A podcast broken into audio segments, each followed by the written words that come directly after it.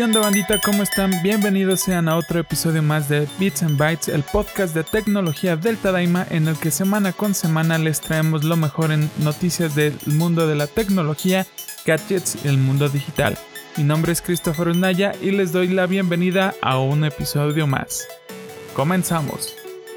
Y empezando con el podcast de esta semana, me gustaría abrir con la sección de gadgets.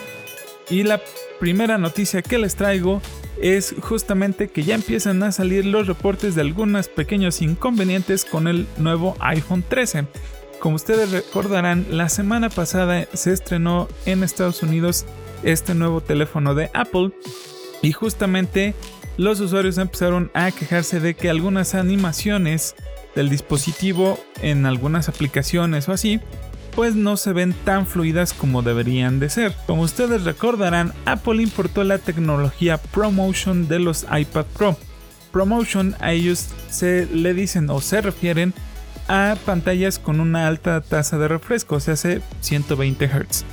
Y justamente lo que dicen los usuarios es que pues las animaciones o las cosas en pantalla no se ven como pues una animación en 120 Hz a lo que Apple salió a decir que justamente han detectado que hay algunas aplicaciones que no originalmente no estaban diseñadas para esta pantalla de alta tasa de refresco, puesto que hasta la versión 12 teníamos solamente 60 Hz disponibles en pantalla y que los desarrolladores de estas aplicaciones van a tener que hacer algunos pequeños ajustes a su aplicación para poder obtener o para poder aprovechar mejor las características de la nueva pantalla del iPhone. Eh, desde el lado de vista de un desarrollador, pues sí, les puedo decir que cuando una eh, compañía actualiza alguna de sus APIs o lanza algún hardware nuevo o hay algo nuevo en general que incorpora alguna tecnología que hasta ese momento no existía, si tienes que regresar al código o tienes que regresar tal cual a lo que estás haciendo para desarrollar la aplicación y ajustar algunos tornillos para pues obtener el mayor provecho de estas nuevas tecnologías. Eh, como tal, debería de ser sencillo, puesto que muchas de las aplicaciones utilizan Metal, que es el engine de gráficos de Apple, y pues no debería de ser algo tan difícil de hacer pero en muchas otras ocasiones las compañías o los desarrolladores hacen cosas medias extrañas, utilizando código customizado o cosas que se sacan de la manga que dicen yo lo puedo hacer mejor que tú y pues termina siendo algo un poquito más engorroso de implementar a veces, ¿no? Pero eh, generalmente Apple y más si estás desarrollando en cosas para pues, su plataforma te la deja muy fácil, entonces no creo que esto los desarrolladores le tomen no les tome tanto tiempo para poder hacer estas mejoras para poder aprovechar la pantalla de 120 Hz del iPhone. Entonces, pues esperemos que esta, este pequeño detallito que, que salió justamente en los primeros días de estreno del iPhone 13, pues se pueda mm, resolver de alguna u otra forma. Y continuando con algunas noticias de Apple, justamente ahora le toca al Apple Watch. Eh, se rumora o se dice o por ahí hay algunas eh, rumores que el Apple Watch, el Series 7, o sea, el Apple Watch que se presentó en el evento de Apple eh, hace dos semanas, contiene un... Mm, ¿Cómo, cómo llamarlo? Una frecuencia adicional que no puedes acceder de ninguna otra forma. Básicamente lo que el rumor dice es que el Apple Watch contiene un transmisor adicional aparte de circuitería adicional, lo cual permitiría en algún momento utilizar transferencia de datos con el Apple Watch. Lo que se dice o lo que se rumora es que existe un dock, así como el, el Ahora sí que la cosa magnética que utilizas, el dock magnético que usas para cargar el Apple Watch, existe un dock igual, pero con esta tecnología nueva eh, eh, o este chip adicional que justamente permitiría la transmisión de datos entre el Apple Watch y una computadora. Lo que se dice es que este tipo de tecnología adicional o que no, no está disponible al público en general es porque Apple está al parecer tratando de experimentar con justamente transferencia inalámbrica porque vuelvo a los rumores como siempre se rumora o se dice que las siguientes generaciones del iPhone pueden que ya no traigan ningún puerto. O sea básicamente están utilizando el Apple Watch como conejillo de indias para esta tecnología ultra secreta y confidencial que nadie quiere que sepa pero pues ya se sabe porque ya inspeccionaron el Apple Watch de una u otra forma las personas y pues eh, están experimentando justamente para hacer esa transmisión de los datos de manera inalámbrica. Sinceramente no sé si sea una buena, una mal, si sea una buena o mala idea, pero eh, con base en mi experiencia yo diría que tal vez es una mala idea por el momento, puesto que ese tipo de transmisión en una frecuencia de tan corto rango, por decirlo así, no tiene una, una tasa de transferencia tan alta. que me refiero con esto? Que no puedes transmitir, tantos datos en un momento determinado. O sea, no es tan rápido como para pasar, no sé, 5 gigas en 10 segundos, que es lo que te da una conexión USB 3.2, eh, por ejemplo. Entonces, no sé si en este caso Apple tenga alguna otra idea en mente, pero pues al menos utilizaron el menos desastroso de sus aparatos para hacer este tipo de, pruebas, ¿no?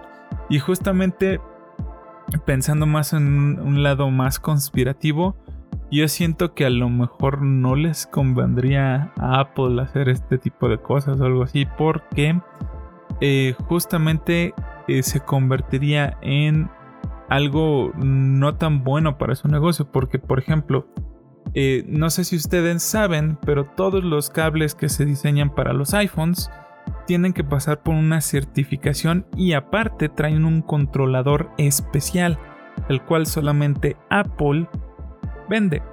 Y lo vende solamente a los fabricantes pues que generan hardware para sus dispositivos.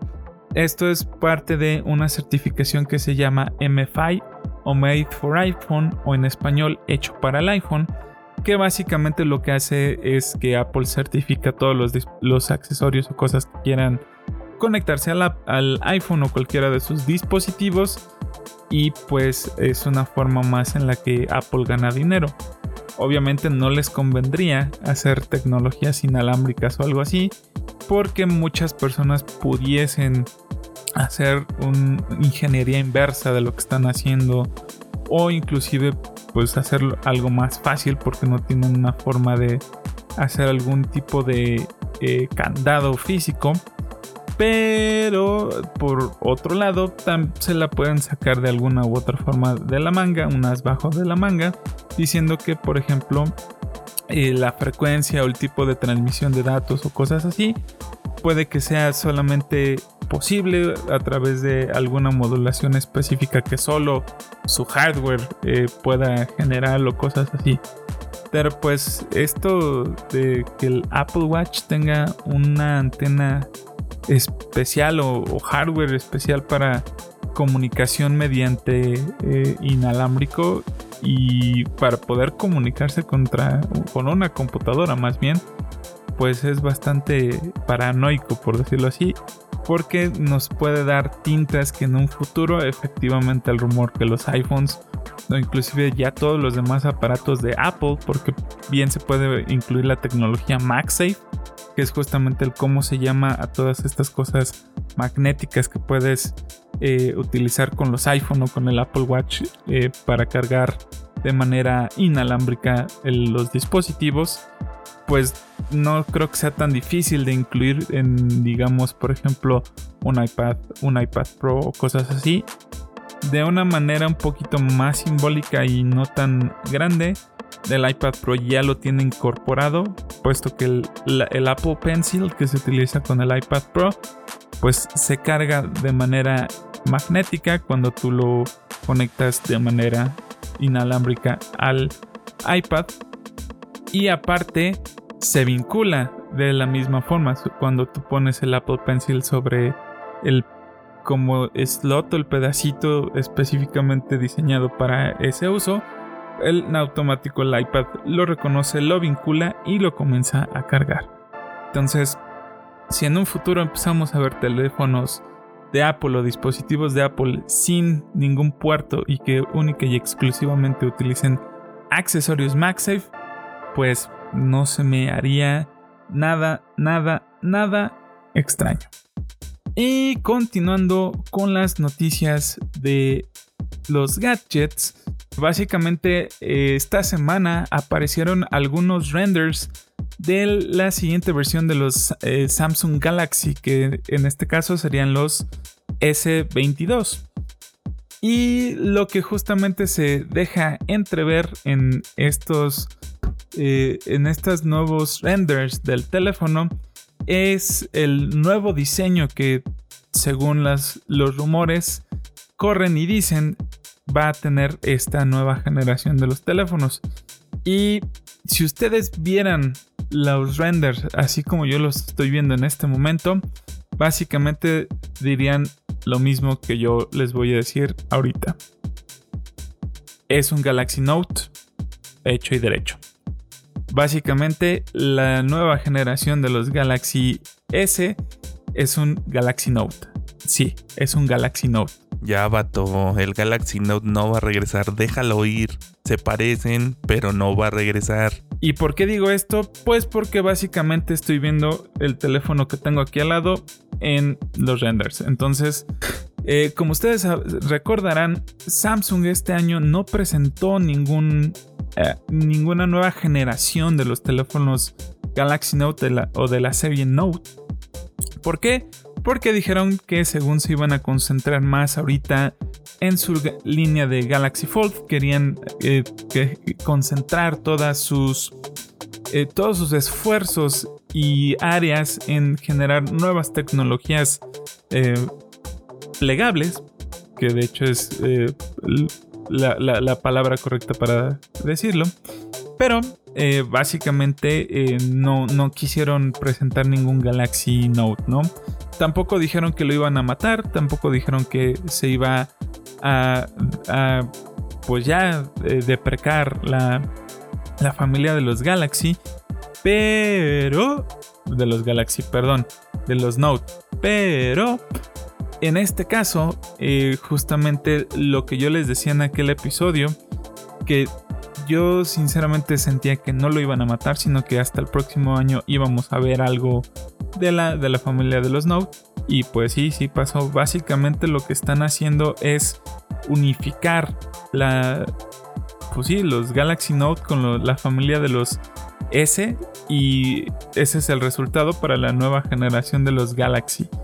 Literal el mismo lugar donde tienen los Note la pluma lo tiene este nuevo Galaxy S22 la forma así como más cuadradita en vez de más redondita que es digamos lo que diferencia a un S21 con un eh, Note 20 Ultra por ejemplo pues ya no existe más ya la nueva generación tiene esa forma como más cuadradita un poquito más yo le digo elegante porque es más como eh, tiene un diseño un poco más eh, agradable a la vista, al menos así es como yo lo, yo lo siento con, la, con los Galaxy Note. Y pues la única diferencia que hay es obviamente las cámaras, como siempre, que tienen una forma un poquito chistosa. Hagan de cuenta que tienen un cuchillo de carnicero de esos que son como para romper eh, un hueso o algo así. Pues ese es el bump o la parte de las cámaras. Y obviamente, pues como todos los Galaxy, tienen eh, las distintas cámaras que, hasta el momento traen, ¿no? Que en este caso es como el, el, telefoto, el gran angular y un ultra super hiper mega telefoto, que es el que te da 50 o 100 de zoom. Y algunas otras cámaras que aquí se ven, según yo, una es como láser para el autofocus que, tienen los Galaxy. Y la otra, sinceramente, no sé qué sea. Porque es una cuarta cámara. Y hasta ahorita, según yo, solamente los Galaxy tienen tres cámaras, entonces... Eh, según la página oficial de Samsung, tiene dos gran angular y el telefoto son dos lentes. Y ya acepta que el Note se va a morir, lo absorbió el Galaxy. Entre más rápido lo aceptes, menos vas a chillar cuando no anuncien otro Note. No sé qué está pasando aquí, doctor García. Pero bueno, eh, al menos al ver estos renders y ver estas noticias me da un poco más de tranquilidad de que eh, eh, Samsung no mató como tal la línea de los Note, sino que pues al menos los va a combinar con los Galaxy como tal y pues al menos es, es una forma digna de darle fin a la línea de los Note, aunque sea que dijeran, bueno, ya no vamos a hacer Notes, los vamos a convertir con, los vamos a conjuntar con los Galaxy S22, pero pues bueno, es mucho pedir a veces. Entonces, al menos al, ver estas estos renders, como les digo, me da un poco más de tranquilidad de que sí seguirá viviendo los, la línea de los Note, aunque sea espiritualmente y no bajo ese nombre. Y pues eh, hasta estas noticias son las noticias que les traía de gadgets. Y me gustaría a partir de ahorita cambiar a la sección de la chisma digital, puesto que hay algunas noticias bastante interesantes que me gustaría compartir con ustedes. La primera noticia de la chisma digital es que Twitter va a comenzar a permitir añadir eh, categorías a los spaces. Como ustedes sabrán, los spaces son como pequeñas salas en las que se pueden utilizar audio, algo así como Treehouse, que en este caso pues son salas de chat o salas en las que tú te metes y escuchas audio de las personas que están dentro de la sala.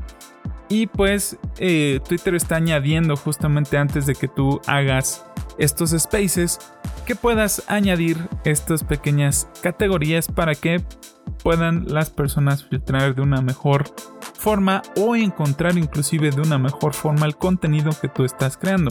Si por ejemplo tu space es acerca de tecnología, pues todas las personas que busquen la categoría de tecnología lo pueden encontrar un poquito más fácil. O si estás hablando de arte y cultura, pues van a poder encontrar más fácilmente las personas que estén interesadas en este tema tu space. Y pues esto ayuda bastante eh, bien, puesto que hasta el momento no existía este tipo de categorías o inclusive no, no puedes poner un hashtag o algo así en tu space, puesto que se diferencia de la forma en la que está eh, siendo mostrado en tu timeline. Entonces, eh, justamente si tú te metes a un space, la única forma de saber de qué diablos trata el space es viendo los tweets de la persona que lo inició o algo así para más o menos darte una idea de, de qué es lo que se está tratando todo esto. Ya con esta edición pues vas a tener una, una pista más fácil, una forma más rápida de saber si ese space te interesa o no.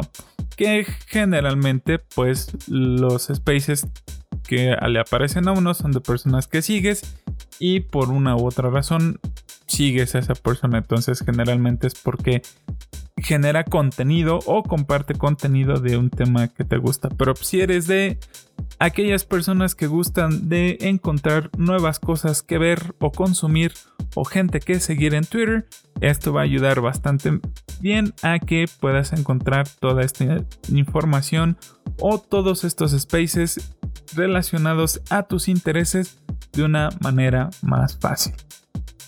Y continuando con las noticias de esta semana en la chisma digital, me gustaría hablar acerca de algunos experimentos que está realizando YouTube en el browser, en, el, en la computadora. Eh, básicamente lo que está sucediendo es que YouTube está comenzando a experimentar con el que puedas descargar los videos de la plataforma a tu computadora. Pero esperen, esperen, esperen un momento. No se me vayan a alocar, no se me vayan a volver locos. No es como ustedes lo piensan, no es como ustedes lo creen. Póngale freno a su carro desbocado porque No, no los vas a poder descargar tu computadora para meterlos en tu carpeta de videos que, que ver cuando no tienes nada que hacer a las 5 de la mañana. No. Lo que está haciendo Google en este caso es justamente experimentando con que tú puedas descargar los, videos o el contenido de YouTube a tu computadora, pero única y exclusivamente para poderlos ver en tu navegador. No lo vas a poder descargar a otro lado, no vas a poder hacer cosas como si fuera un archivo descargado de algún otro sitio, no. Hagan de cuenta que el archivo se descarga en una sección a la cual los usuarios no pueden acceder y que funciona algo similar a cómo funciona la descarga de videos de YouTube en los teléfonos para aquellas personas que tienen premium. Si ustedes tienen YouTube Premium, felicidades, son ricos. No, no, no es cierto, es broma. No, si ustedes tienen YouTube Premium en un teléfono celular, se habilita la opción de descargar. Cuando tú le aprietas descargar, esto lo que hace es justamente como lo dice la palabra, descarga el video en la memoria de tu teléfono o en el almacenamiento de tu teléfono. ¿Para qué? Para que si en algún momento dado te quedas sin conexión o en su caso, por ejemplo, te vas a subir un avión y apagas los datos, puedas seguir consumiendo los videos que tienes descargados en tu teléfono en lo que vuelves a tener una conexión a internet. Y ustedes, eh, si alguno de ustedes tienen YouTube Premium, saben que después de cierto tiempo, después de ciertos días, si no conectas el teléfono a internet, estos, estos videos automáticamente se eliminan. ¿Para qué?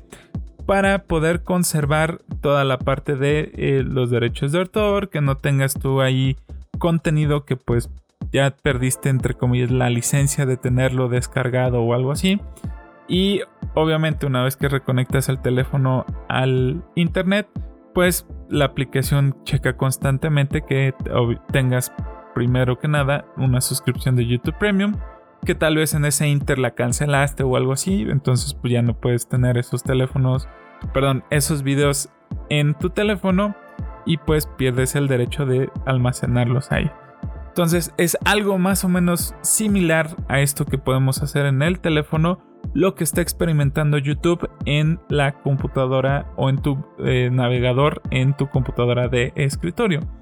Entonces, ¿esto a qué nos puede ayudar o para qué lo estaría experimentando o por qué estaría haciendo esto Google? Buena pregunta, no sé por qué lo estaría haciendo, puesto que en una computadora de escritorio o en una computadora que es la que utilizas normalmente en tu casa, aunque sea una laptop, pues siempre tienes internet.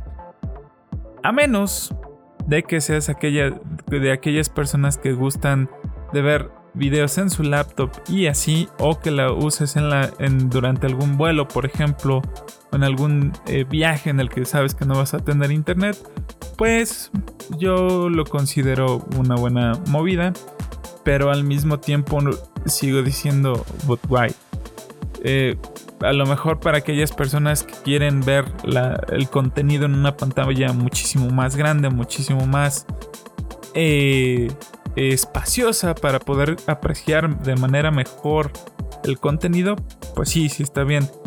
Pero eso de andar llevando una computadora o algo así, por ejemplo, en un viaje de, en carretera, a veces sí resulta un poco incómodo, ¿no? Sobre todo por la parte en la que se te acaba la pila. Y si no traes un inversor en el carro, pues ya valió. No vas a poder cargar la computadora o algo así hasta que no llegues a tu hotel o algún sitio.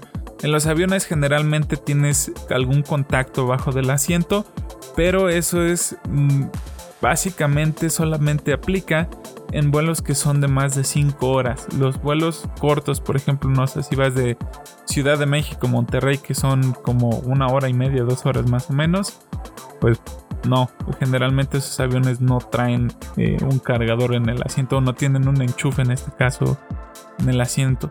Entonces, eh, justamente ahorita, si ustedes quieren eh, aprovechar esta funcionalidad de YouTube, todavía está en beta, no es una funcionalidad que ya esté liberada como tal al público, pero si ustedes son de los de las personas que les gusta andar experimentando con todo, o que si hay algo que puedan experimentar y se quieren suscribir a, lo hacen. Se pueden ir a la parte de los, las características experimentales de YouTube y habilitar esta función. Se está reportando que es un poco eh, glitchy, o sea que tiene algunos bugs o algunas eh, cositas que pueden mellar de cierta forma la experiencia de uso, en las que por ejemplo tú le das clic a descargar al video y no pasa nada, o que le das clic y se queda cargando para siempre, o le das clic y te dice que está descargando, pero siempre se queda en 0 bytes o avanza a 5 kilobits un mega y de ahí no pasa nada. Entonces, eh, si ustedes quieren experimentar o quieren ser parte del grupo de usuarios que están probando esta nueva función de poder descargar los videos a tu computadora, lo pueden hacer, les digo, yéndose a la, página de características experimentales de YouTube y habilitando la descarga de videos para que ustedes puedan ser testers. Ojo, esto no es una beta para siempre no, no es una beta que va a durar mucho tiempo. Tienen, ahora les digo, hasta el 19 de octubre para poder probar esto. Entonces, si le quieren dar un ojo, váyanse rápido a habilitarlo porque si no, no van a poder alcanzar a usarlo. Y siguiendo con las noticias, eh, la siguiente tiene que ver algo de con Apple otra vez. otra vez Team Apple. Pues, eh, como ustedes recordarán, durante los últimos meses, Epic Games y Apple han tenido una pequeña acalorada discusión, si se puede decir de esa forma, en los tribunales de Estados Unidos debido a que Epic inquebrantó, o más bien quebrantó, las reglas de la Apple Store y eso que produjo que votaran por allá a Fortnite y pues todo lo que les platiqué en un podcast pasado que justamente Epic lo hizo con toda la alevosía y ventaja para poder llevar a Apple a una corte y tratar de obligarlos a que permitieran abrir otros sistemas de pago o a poder permitir otro tipo de transacciones en la Apple Store sin que tengan que pasar por los sistemas de Apple. Pues sí, sí lo pudieron lograr, pero ahora lo que sucedió esta semana es que Epic está tratando de conseguir que Apple reinstaure su cuenta de desarrollador para poder volver a restaurar Fortnite, que es su juego más grande en este momento, su juego más popular dentro de la App Store de Apple. Originalmente, eh, durante el tiempo que duró todo el tribunal y demás, Apple dijo que una vez que el tribunal haya tomado la decisión y que Epic pagase lo que tuviese que pagar, ellos tomarían pues la, posición del amigo de, ok, sí, nos golpeamos y todo, pero órale, eres mi compa, puedes volver a entrar a mi casa. Y les volvería a reinstalar su cuenta de desarrollador, pero pues esto no sucedió. Básicamente otra vez Team Apple nos mintió. Entonces, eh, con respecto a esto, Apple subsecuentemente emitió un comunicado diciendo en el que no iban a volver a reinstaurar la cuenta de desarrollador de Epic hasta que el periodo en el que Epic pudiese dar o pudiese enviar apelaciones al tribunal pasara. Esto en Estados Unidos puede tomar un tiempo bastante, bastante largo.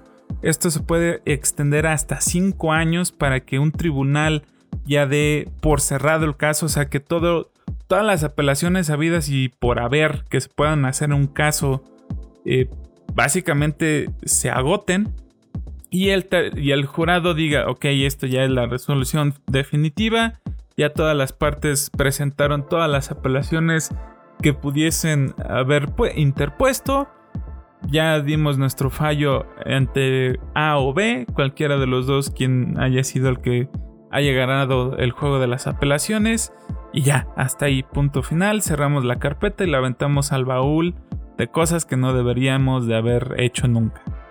Entonces, Apple lo que dijo fue justamente que hasta que no suceda eso, que avienten la carpeta a ese baúl de cosas que ya no se van a volver a ver nunca en la vida, iba a volver, iba a tomar o iba a reconsiderar, mejor dicho, el reinstalar la cuenta de desarrollador de Epic.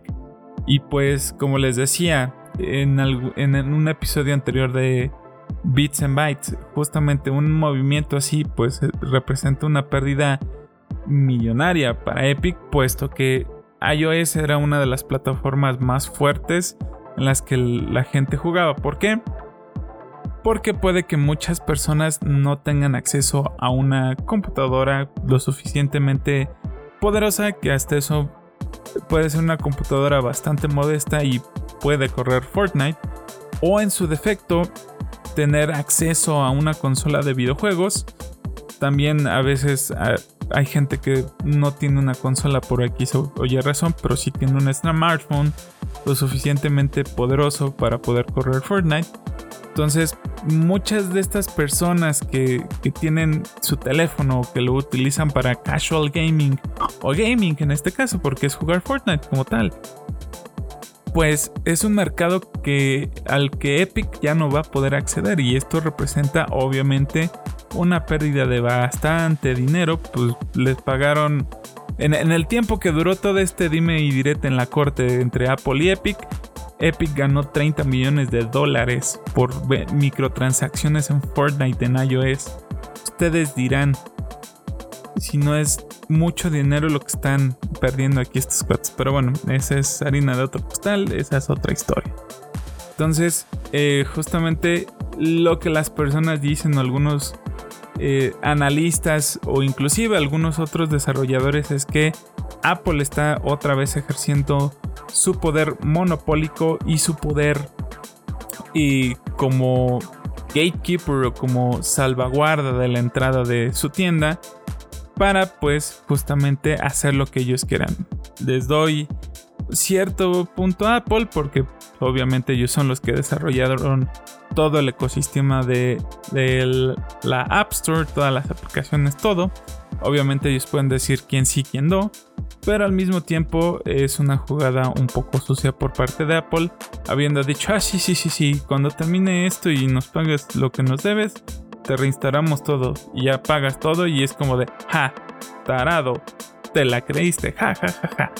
Pero bueno, ya sabemos que Apple en algunas ocasiones puede ser bastante buena persona, bastante eh, benefactor y al mismo tiempo puede ser el diablo mismo. Entonces, todavía esto de Apple contra Epic, o más bien es al revés de Epic contra Apple, va a seguir dando de qué hablar, así es que yo les recomiendo que no despeguen el ojo de esto.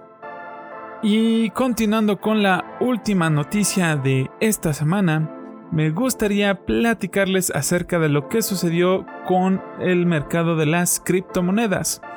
Y como ustedes lo habrán notado, lo habrán escuchado en algún sitio, lo habrán visto en el internet, esta semana los stocks de las criptomonedas sufrieron una gran, pero gran, pero gran pérdida.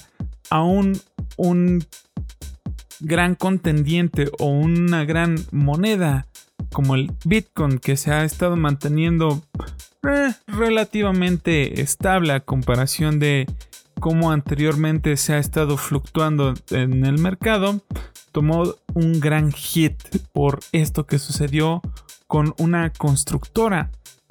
Y ustedes me van a preguntar, ¿y qué diablos tiene que ver las constructoras o en este caso una constructora con lo que sucedió con el Bitcoin y el mercado de las criptomonedas? Pues déjenme decirles que tiene que ver algo muchísimo más de lo que ustedes piensan. ¿Qué sucedió o por dónde comenzó toda esta caída de las criptomonedas? Pues todo comenzó con China. Sí, una vez más China hizo algo que afectó a todo el mundo. Pero bueno, hablemos de otras cosas. No, no, no es lo que están pensando. Básicamente lo que sucedió es que esta semana una de las principales constructoras de China, eh, cuyo nombre es Evergrande, eh, falló con el hacer algunos pagos a sus deudores. ¿Qué es lo que sucede? Evergrande tiene una pequeña deuda de ahí nomás, eh, moderadamente, ¿verdad? Modestamente, de 300 billones de dólares. Una cantidad mm, bastante chiquita que se puede pagar con el cambio de las tortillas, pero que justamente gracias a todo esto que sucedió con Evergrande y con esta deuda que ellos tienen, pues terminó afectando a todo el mundo. Lo que sucedió es que esta compañía Evergrande, a lo largo de un par de años, más o menos los últimos 15 años, ha estado acumulando lentamente esta cantidad de 300 billones de dólares en deuda haciendo algunos préstamos a algunos inversores, o más bien pidiendo préstamos a algunos inversores, bancos, o inclusive utilizando el dinero de las preventas, porque sí, como ustedes lo sabrán, o le pueden preguntar a sus papás, o si ustedes mismos ya han pasado por el proceso de comprar una casa, muchas veces cuando tú vas a ver la construcción o vas a ver, eh, digamos, el área donde se van a construir las casas o inclusive estás viendo prospectos de qué comprar, muchas veces las casas como tal no están construidas aún completamente o están en desarrollo de la, construcción. Tú llegas, ves la casa, dices, ah, sí, sí me gustó, oye, ¿sabes qué? Te la voy a comprar. Dejas ahí tu dinero, les das ya sea el dinero si lo estás pagando de contado o si es mediante un préstamo de banco, un crédito hipotecario, pues el banco como tal le da el dinero a la constructora mientras tú haces tus módicos paguitos mes con mes y este dinero la constructora lo utiliza para pues desarrollar las casas que en un futuro van a ser para personas como tú que ya compró algo con esta desarrolladora. Entonces, en el mundo de la construcción esto es algo bastante común, puesto que a través de estos pagos adelantados o este dinero que las personas dan para pues comprar en preventa las casas y al mismo tiempo el dinero que piden prestado a los bancos o inversores o gente que les puede dar el dinero para poder desarrollar todo esto, lo utilizan para acelerar el crecimiento de la constructora, obviamente en vistas de poder generar muchísimas más casas o construir muchísimas más casas. ¿Para qué? Para poder traer a muchísima más gente hacia sus desarrollos que les compren y obviamente generar muchísimo más dinero y a su vez poderle pagar a sus acreedores el dinero que les deben. Pues justamente algo así sucedió, pero sin tantas compras. Lo que sucedió es que Evergrande pues utilizó todo el dinero que eh, ha estado pidiendo durante estos últimos años para acelerar de manera muy muy pero muy agresiva la expansión de la compañía justamente para construir construir construir pero debido a la crisis económica que en este momento hay en China, eh, pues esto no sucedió como ellos lo esperaban. Y justamente una de las cosas que sucedió para que eh, evitar este tipo de expansión de deudas de, sin control o desmedida, China implementó una nueva regla o una nueva categorización de empresas en la que tú no puedes tener un cierto porcentaje de deuda y si te pasas después de este cierto porcentaje de deuda pues no puedes eh, seguir acumulando más deuda. Para poderlo hacerlo tienes que pagar lo que ya debes, debes para poder endeudarte otra vez y esto lo hizo en tres niveles siendo el verde pues eh, que todavía tienes una deuda controlable, una deuda que se puede rectificar y evitar que eh, siga creciendo. Amarillo es que eh, pues vele midiendo el agua a los camotes porque ya estás a punto de pasarte. Y rojo significa que pues ya no, ya no puedes crecer esta deuda y legalmente si lo haces pues te puedes meter en serios problemas con el gobierno chino. Y justamente en cuanto implementó China esta nueva regla, Evergrande se fue directamente a lo rojo. Entonces, como tal, ya no pueden acumular más deuda y esto significa que ya no pueden expandir más el negocio, ya no pueden conseguir más recursos para tratar de salirse del hoyo. Y esto significa que pues no tienen dinero, no hay forma de cómo seguir expandiendo las cosas o cómo tratar de pagar a los que les deben y demás. ¿Y esto qué significa o esto en qué resulta? Obviamente si la gente no les está comprando casas por la deuda que hay, no, aparte de que más la deuda que hay, jaja, por la crisis que hay, aparte de que obviamente ya no pueden acumular más deuda, esto significó que pues Evergrande estuvo a punto de quedar en la bancarrota. ¿Y qué significa que una empresa no le pague a sus acreedores? Quiere decir que estas personas pierden dinero. Y si pierden dinero y ellos tienen algunas otras obligaciones o responsabilidades con otros acreedores, pues la única forma de poder rescatar aunque sea algo de dinero para poder cumplir con estas obligaciones con terceros o con entidades financieras para pagar obviamente es la venta de bienes.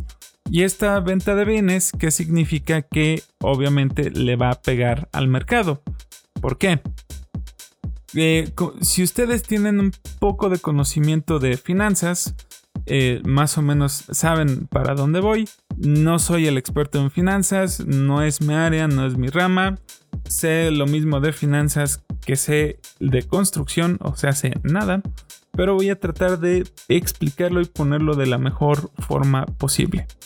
En un mercado, cuando hay eh, bastantes compras o cuando se está comprando algo, quiere decir que el mercado está subiendo.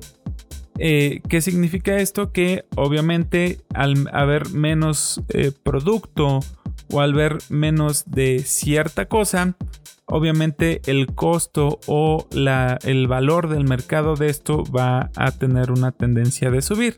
¿Por qué? Porque es más escaso. Si tú quieres conseguir algo de estos bienes o algo de esto, pues te va a costar más dinero poderlo conseguir. ¿Qué pasa si es el caso contrario? Que hay una venta masiva de este producto o hay una venta por alguna razón de esto, que significa pues obviamente el producto es muchísimo más eh, holgado, es muchísimo más disponible para cualquier persona de comprar y obviamente esto hace que el precio de este bien o de esta cosa pues disminuya. ¿Por qué? Porque al haber menor demanda o haber en este caso menor eh, mayor disponibilidad, perdón, o sea que no hay sobreproducción y no hay tanta tanto eh, mercado que pueda consumir este producto, pues obviamente hay que disminuir los precios o disminuyen los precios por esta tendencia del mercado y pues se vuelven más baratas las cosas.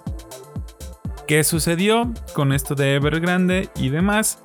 Pues obviamente hay dos, hay, dos vertientes eh, generales, que una es justamente las personas que empezaron o los inversores o los bancos o la gente que tenía eh, alguna inversión con Evergrande empezó a vender algunos bienes para poder tratar de rescatar un poco de dinero para poder pagar sus deudas o para poder cubrir algunas de las cosas que dejó eh, descubiertas al no recibir un pago por parte de esta compañía.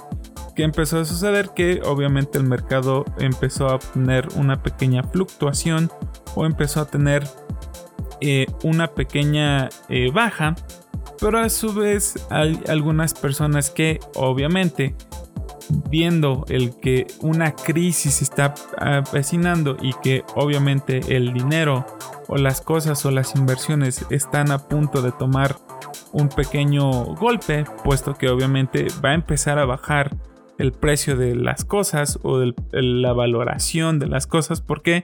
Porque se empieza a vender, como era lo que les decía, a mayor cantidad o a mayor producción y menor, y menor demanda, obviamente el precio tiende a disminuir. Entonces, eh, las, los inversionistas o la gente que tiene inversiones en algún sitio comenzaron a hacer cash out, que significa comenzaron a vender estos bienes para poder recuperar el dinero en el precio en el que en el mercado están en ese momento para prevenir que cuando esta crisis o este golpe eh, pegue al mercado y obviamente con esto lleve a que bajen los precios de las cosas o que pierdan la evaluación las cosas, pues perder dinero. Entonces, esta acción o este balance de las dos cosas, tanto de las personas que vendieron acciones, vendieron muebles, eh, bienes inmuebles o vendieron cualquier cosa que pueda estar valuada en un mercado.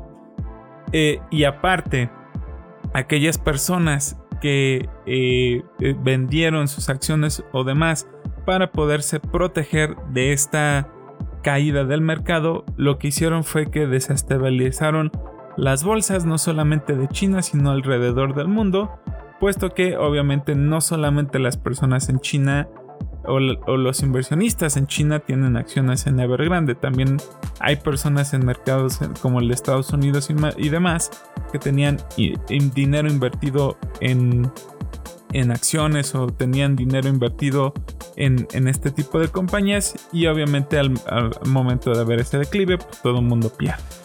Entonces empezaron a sacar su dinero y todo y obviamente eso desestabiliza el mercado de, las criptomonedas. ¿Por qué? Al ver que va a haber un declive en el mercado, pues las personas que tenían inversiones en Bitcoin empezaron a sacar su dinero de ahí porque aunque uno diga que las criptomonedas son descentralizadas y que el mundo real no le pega las criptomonedas y demás, pues no, ya lo vimos que tienen una correlación un poquito, no tan cercana, pero sí tienen una correlación un poco directa. Las cosas físicas o las cosas eh, del mundo real con las cosas del mundo digital.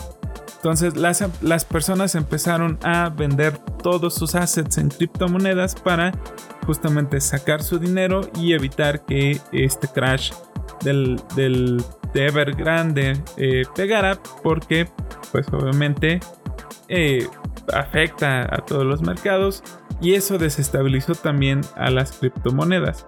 Vuelvo a repetir, a mayor cantidad de un producto y menor demanda, el precio disminuye y eso fue lo que sucedió con el Bitcoin.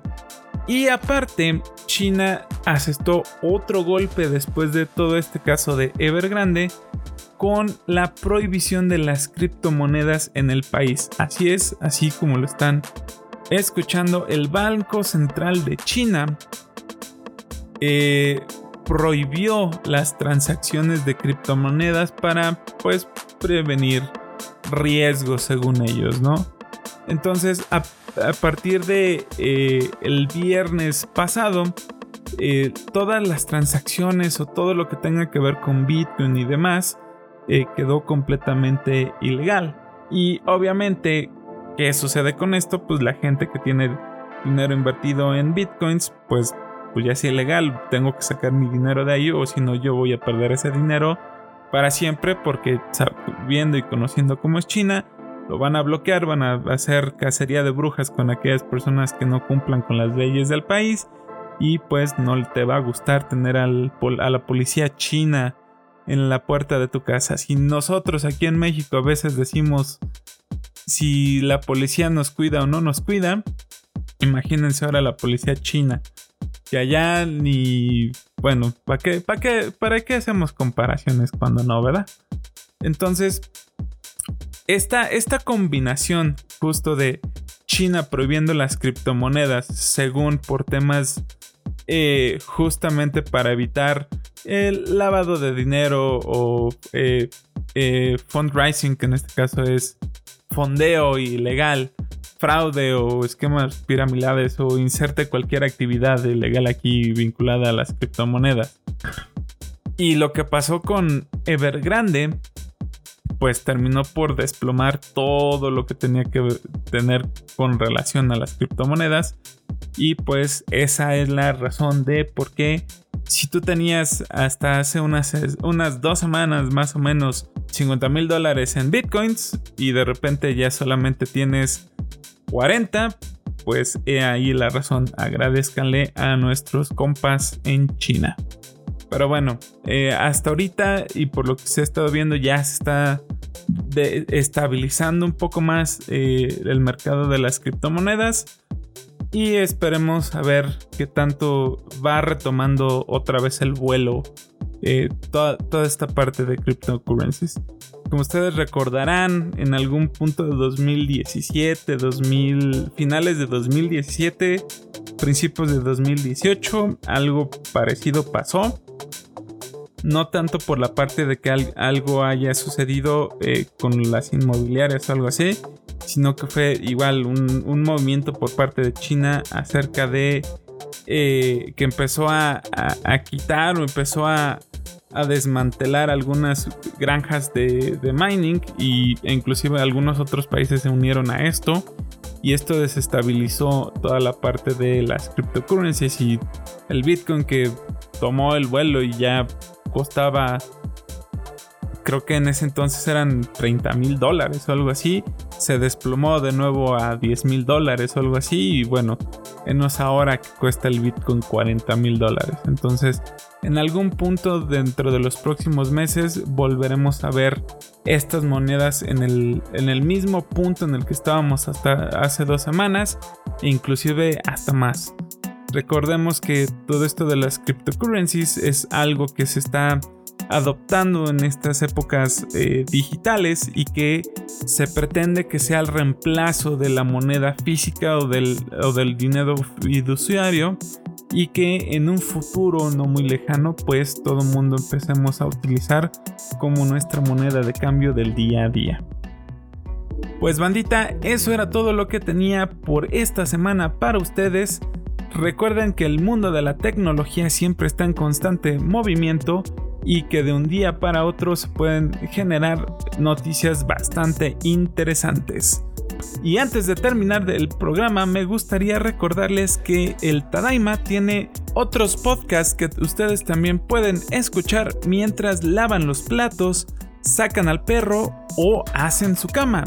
Si ustedes son fans de las películas, el entretenimiento y el espectáculo, pueden escuchar a Kika en su podcast Shuffle, donde inclusive ella les da recomendaciones de qué película ver este fin de semana.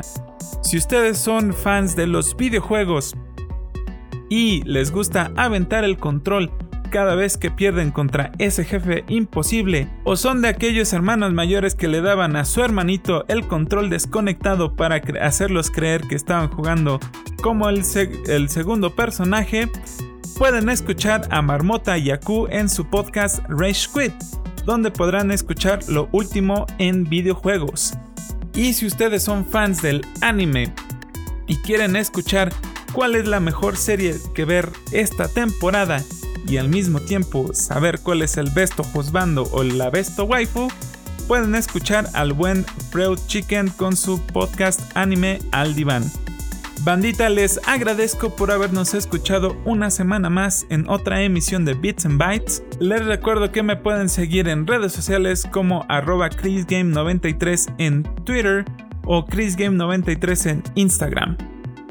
Nos estaremos escuchando la próxima semana con más noticias de gadgets, tecnología y el mundo digital. Mi nombre es Christopher Osnaya y les agradezco por haber escuchado otro episodio más de Bits and Bytes.